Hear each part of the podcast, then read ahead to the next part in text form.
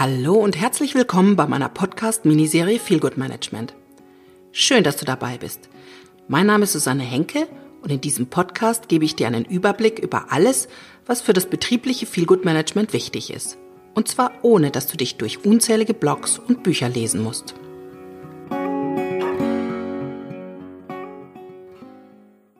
So, heute kommt ein weiterer Teil meiner Vorstellung der möglichen Aufgaben eines Feel Good Managers. Auch in den letzten beiden Wochen habe ich ja schon einige Handlungsfelder vorgestellt und war letztes Mal bei Lean Management ausgestiegen wieder, damit die Episode nicht so lang wird. Und heute gehe ich bei L weiter. Wie in den letzten beiden Episoden ist es mir auch heute wichtig zu betonen, dass ich hier wirklich Möglichkeiten vorstelle.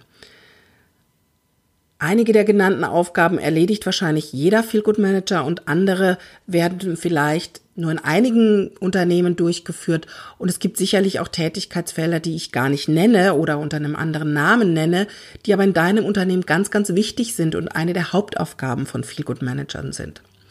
Mir geht es letztendlich darum, die Bandbreite aufzuzeigen und auch den Blick dafür zu öffnen, was alles geht und was gehen könnte dass Feelgood Management eben nicht ein eingeschränktes Aufgabengebiet ist, sondern auch ganz viel Kreativität und Praktikabilität zulässt.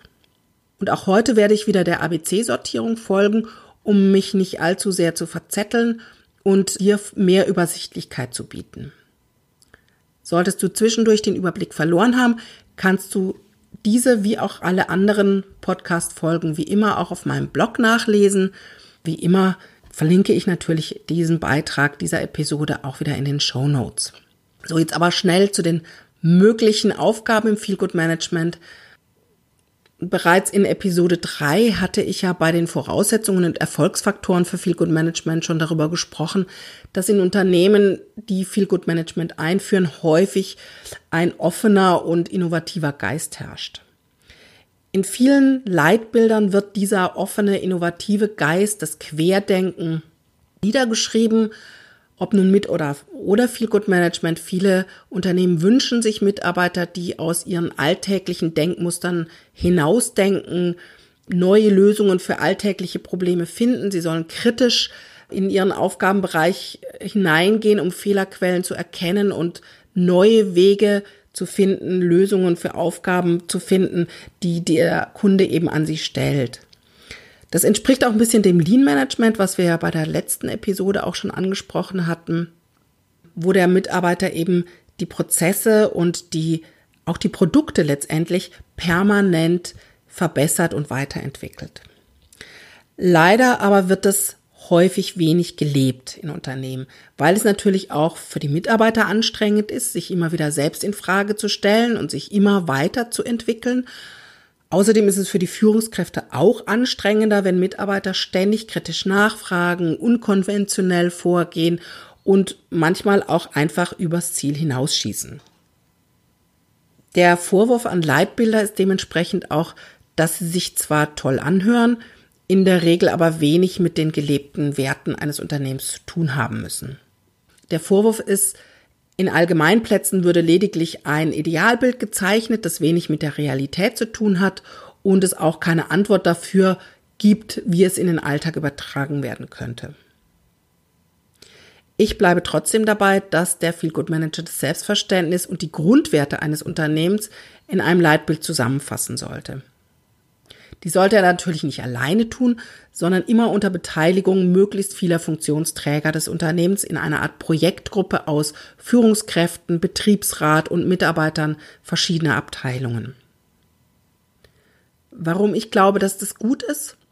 Ich denke schon, dass ein gut formuliertes Leitbild auch langfristig eine Richtung vorgibt, wofür die Organisation eigentlich steht, wie man miteinander umgehen will, was man gemeinsam erreichen will das Leitbild ist für mich die Möhre, die alle antreibt, wie ein Wegweiser, an dem man sich auch in unsicheren Zeiten ausrichten kann. Ein Leitbild zeigt nach außen, wofür man einsteht und nach innen gibt es, wenn es gut läuft und es gut formuliert ist, eben auch Handlungsanweisungen. Das Leitbild ist gewissermaßen für mich die normative Basis der Unternehmenskultur, wie so eine Verfassung an der sich Mitarbeiter, Führungskräfte, aber eben auch Außenstehende wie Kunden oder Partner orientieren können. Und auf die ich im Zweifelsfall eben auch verweisen kann. Also zum Beispiel war es bei meiner Tätigkeit bei Bertelsmann mal so, dass ein Mitarbeiter auf uns zukam und sich über eine Führungskraft beschwert hat, die seiner Meinung nach sich nicht an die Grundprinzipien der Partnerschaftlichkeit gehalten hat, die bei Bertelsmann ja ganz wesentlich sind für das Unternehmensbild. Und äh, die Führungskraft wurde dann auch in einem kritischen Gespräch darauf hingewiesen. Man hat nochmal das Leitbild mit der Führungskraft durchgesprochen und darum gebeten, dass er die Prinzipien auch wirklich umsetzt und auch lebt im Unternehmen. Und er wurde auch im nächsten Zielvereinbarungsgespräch nochmal darauf hingewiesen und es wurden nochmal Vereinbarungen getroffen, wie er eben das besser rüberbringen kann. Ich glaube also, dass es, egal welche Größe ein Unternehmen hat, schon wichtig ist, sich Gedanken darüber zu machen, was das Unternehmen trägt, was die Mitarbeiter verbindet und wie bestimmte Grundsätze gelebt und umgesetzt werden können. Gerade im Employer Branding finde ich das wichtig, da die neuen Mitarbeiter, die Kandidaten für neue Jobs, wie auch die etablierten Mitarbeiter dies immer wieder auch abfragen, ob jetzt offensichtlich oder eben für sich selbst und mit der Realität vergleichen. Und fällt der Vergleich ungünstig aus, kommen sie gegebenenfalls erst gar nicht. Also sie sehen, es gibt gar kein Leitbild, es gibt gar keine Vereinbarungen, die, wie wir miteinander umgehen wollen.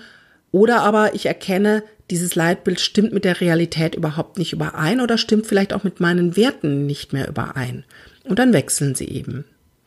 Deshalb lohnt es sich für mich schon, erstens, sich eine Möhre vor den Karren zu hängen und zweitens eben auch wirklich hinzuschauen und ehrlich mit sich selbst zu sein, was diese Möhre sein könnte und was die Mitarbeiter tatsächlich auch motivieren könnte, den Karren zu ziehen. Und drittens sollte man auch schauen, ob das, was man da herausgearbeitet hat, auch wirklich in der Realität umgesetzt wird und auch bei den Mitarbeitern ankommt. Also es kann sein, dass das für mich tatsächlich umgesetzt wird, die Mitarbeiter aber gar nicht mitkriegen. Und noch etwas wird im Leitbild ganz oft festgeschrieben, Viele Organisationen wünschen sich lösungsorientiertes Vorgehen. Das halte ich für sehr wichtig, gerade nämlich in diesen Zeiten der globaler und komplexer werdenden Arbeitswelt scheint es mir total angebracht, sich nicht immer erstmal mit den Problemen und der Analyse von Problemen aufzuhalten, sondern möglichst schnell eine Lösung zu erarbeiten. Mich als Kunden interessiert es letztendlich nicht, warum etwas nicht funktioniert, sondern ich möchte, dass es funktioniert. Und zwar möglichst schnell, möglichst sofort. Insofern gehört es zum Feel Good Management, Lösungsorientierung im Unternehmen zu fördern, dass Mitarbeiter schnell Lösungen anbieten. Und zwar intern wie auch extern. Natürlich gibt es ein Qualitätsmanagement, wozu ich ja auch noch kommen werde, das Fehler analysiert und dafür sorgt, dass sie nicht mehr passieren. Das ist ganz wichtig, dass es auch ein Qualitätsmanagement gibt, das die Fehler ergründet. Aber wer zunächst immer nur das Problem sieht und den, den Blick darauf richtet, was alles nicht klappt und was alles nicht geht, der verhindert eben auch eine schnelle serviceorientierte Lösung. Mein nächster großer Themenpunkt ist das große Thema in der Arbeitspsychologie. Es geht um Motivation. Wie können wir Menschen motivieren, Dinge zu tun, die wir wollen, dass sie tun oder auch mehr davon zu tun, von dem, was sie tun sollen, das fragen sich Arbeitspsychologen, seit es die Arbeitspsychologie gibt. Und wie du vielleicht schon weißt oder dir zumindest schon denken kannst, gibt es darauf natürlich keine ganz einfache Antwort. Wie schon bei der Arbeitszufriedenheit gibt es zig Motivationstheorien. Die bekannteste ist wohl die von Maslow, die Bedürfnispyramide, von der du wahrscheinlich auch schon gehört hast und kennst. Aber ich will hier gar keine Arbeitsmotivationstheorien referieren, sondern ich will darauf schauen, welche Aufgaben das Feelgood Management hat in diesem Zusammenhang. Und die Antwort ist natürlich so einfach wie komplex. Der Feelgood Manager soll natürlich die Motivation der Mitarbeiter erhöhen bzw. hochhalten. Klingt einfach. Wie Virginia Satir schon sagte, it's simple, but it's not easy. Die Motivation des einzelnen Mitarbeiters ist meines Erachtens das größte Geheimnis der Arbeitspsychologie. Nicht nur, dass wir ja davon ausgehen können, dass jeder Mitarbeiter eigene individuelle Motive hat, etwas zu tun oder zu lassen. Die Motivation kann sich ja auch im Laufe der Zeit verändern. Mutmaßlich tut sie das sogar permanent. Deshalb ist es auch so müßig, alle mit dem gleichen System für gute Leistung oder für gute Ergebnisse zu belohnen. Meist entlohnen die Unternehmen ja mit einem höheren Gehalt. Und wir wissen, dass das einfach nicht funktioniert. Die verschiedenen Motivationslagen sind auch der Grund dafür, dass Mitarbeiter an der ersten Zeit ihrer Tätigkeit im Unternehmen häufig wahnsinnig hoch motiviert sind, weil sie nämlich ihre Motive mit den Möglichkeiten im Unternehmen gerade erst frisch abgeglichen haben und mit der Zeit die Angebote der Firma eventuell gar nicht mehr mit meinen eigenen Beweggründen übereinpassen. Und es kann auch sein, dass eben deshalb Mitarbeiter auf eine Maßnahme ganz super ansprechen, weil es eben zu den Motiven passt. Und beim nächsten Mal bringt die Aktion, die gleiche Aktion vielleicht überhaupt keinen Erfolg bei dem Mitarbeiter, weil sich eben die Motivationslage verändert hat. Es ist deshalb ganz wesentlich, dass der Feelgood Manager die sich wechselnden Motive identifiziert und dementsprechende Anreize schafft, die die Motivation erhöhen. Ich könnte mir sogar vorstellen, dass deshalb der Feelgood Manager solchen Zuspruch erfährt, weil er Adressat für die Belange der Mitarbeiter wird. Denn die Mitarbeiter bekommen eben das Gefühl, dass ihre Individualität wahrgenommen wird und sie auch gehört werden. Und die Führungskraft erkennt, dass ihm der Feelgood Manager zumindest teilweise äh, abnimmt, die Motivationslage der Mitarbeiter zu ergründen. Natürlich lässt sich die Motivation nicht komplett auf das Feelgood Management delegieren. Motivation ist und bleibt Führungsaufgabe. Aber durch das Feelgood Management werden unabhängig von der Persönlichkeit der Führungskraft viele Optionen geschaffen durch den Feelgood Manager, aus denen ein Mitarbeiter eben auch Motivation schöpfen kann. Eine Möglichkeit, die Motive der Mitarbeiter zu eruieren, ist übrigens die Mitarbeiterbefragung. Viele Unternehmen führen in regelmäßigen, meist größeren Abständen von ja, zwei bis fünf Jahren eine Mitarbeiterbefragung durch, um auf alle möglichen Fragen des Managements eine Antwort zu finden. Also ich kann abfragen das Führungsverhalten, ich kann die Produktentwicklung abfragen, ich kann die Vereinbarkeit von Familie und Beruf, das Gesundheitsmanagement, das, die Kommunikation im Unternehmen, die Einrichtung des Unternehmens. Ich kann wirklich alles abfragen, von dem ich glaube, dass die Meinungen meiner Mitarbeiter mich weiterbringen können. Deshalb sind manche Befragungen auch sehr umfangreich. Also so ein Fragebogen kann durchaus 80 bis 100 Fragen haben und wirklich ein Zeitinvest des Mitarbeiters auch erfordern. Manche Unternehmen machen aber auch kleinere Befragungen, dann aber in kürzeren Abständen, um eben auch die verschiedenen Themen getrennt voneinander abzufragen, so dass es eben für den Mitarbeiter jedes Jahr ein kleiner Invest ist, aber eben auch die, die verschiedenen Themen zur Sprache kommen.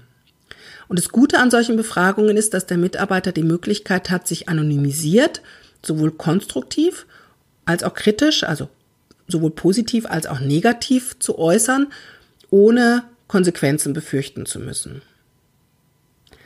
Und die Aufgabe des Feelgood Managers ist, solche Befragungen sowohl zu konzipieren, also die Fragen zu erarbeiten, so dass sie eben auch Sinn machen und einen echten Erkenntnisgewinn bringen, als auch eben durchzuführen und sicherzustellen, dass jeder Mitarbeiter an der Befragung teilnehmen kann ob er jetzt eben am Computer sitzt, im Büro oder in der Produktion arbeitet oder in einem Satellitenbüro oder im Ausland, wo auch immer er gerade sitzt. Und letztendlich ist die Aufgabe des Feelgood Managers auch, diese Befragung zu evaluieren. Also genau herauszuarbeiten, was verbessert werden könnte und durch welche Maßnahmen was verbessern könnte. Denn natürlich bringt so eine Erhebung nur was, wenn daraus auch Konsequenzen folgen. Das ist wahnsinnig wichtig für die Mitarbeiter. Kritische Aspekte müssen genau analysiert werden und bestenfalls ausgeräumt werden oder aber es muss klar gemacht werden, warum man die nicht ausräumen kann oder will. Und positiv bewertete Verhältnisse sollen natürlich möglichst stabilisiert oder vielleicht sogar noch erweitert werden. Darum kümmert sich der Feelgood Manager maßgeblich. Und für die Mitarbeiter, habe ich gerade schon gesagt, ist es wahnsinnig wichtig, dass seine Antworten auch gehört werden, dass seine positiven wie negativen Äußerungen auf jeden Fall Folgen haben. Nichts ist schlimmer, als wenn der Mitarbeiter sich die Mühe macht, einen so großen Fragebogen zu beantworten, die Zeit zu investieren und dann kommt nichts. Deshalb müssen die Ergebnisse der Befragung immer offengelegt werden und zwar aktiv, nicht so, dass der Mitarbeiter das irgendwo im Intranet suchen muss und herausfinden kann, sondern eigentlich muss die die Darstellung der Ergebnisse wie ein Dank an die Mitarbeiter formuliert werden, dass er eben Auskunft gegeben hat und bereit ist, das Unternehmen weiterzubringen. Die Ergebnisse müssen sowohl transparent als auch zielgerichtet kommuniziert werden. Also es muss klar gemacht werden, welche Folgen hat die Befragung. Was setzen wir um? Wo verbessern wir etwas? Was möchten wir ausweiten? Wofür bedanken wir uns, weil wir da schon investiert haben und es auch beim Mitarbeiter ankommt? Wenn das nicht passiert, dann kann die ganze Aktion auch schnell nach hinten losgehen. Also, dass der Mitarbeiter eben ja, sich auf den Arm genommen fühlt, dass er seine Zeit investiert, dass er sich die Mühe macht und ja, sich eigentlich niemand drum kümmert. Ja, dann wird er denken, na toll, dann mache ich mir beim nächsten Mal die Mühe auch nicht mehr und ich denke dann auch nicht mehr über das Unternehmen nach, weil offensichtlich die Führungsebene das ja gar nicht interessiert, ob ich das tue oder nicht. Und der Feelgood Manager sollte genau das eben verhindern, indem er eben aktiv konzipiert und evaluiert. Gut, welche weiteren Aufgaben ein Feelgood Manager übernehmen könnte, das werde ich in der nächsten Episode darstellen. Ich glaube, heute das Thema war groß genug, um es jetzt hier abzuschließen und ich hoffe, dass ich dann beim nächsten Mal tatsächlich auch zum Abschluss komme der Aufgabenfelder, und hoffe sehr, dass du dann auch wieder dabei bist. Ich hoffe, dass dir diese Episode gefallen hat. Wenn dem so ist, freue ich mich über eine positive Bewertung bei iTunes und hoffe eben, dass du beim nächsten Mal dabei bist und mir folgst bei den Aufgabenfeldern bis zu Z wie Zeitmanagement. Bis dahin wünsche ich dir einen schönen Tag und eine gute Zeit.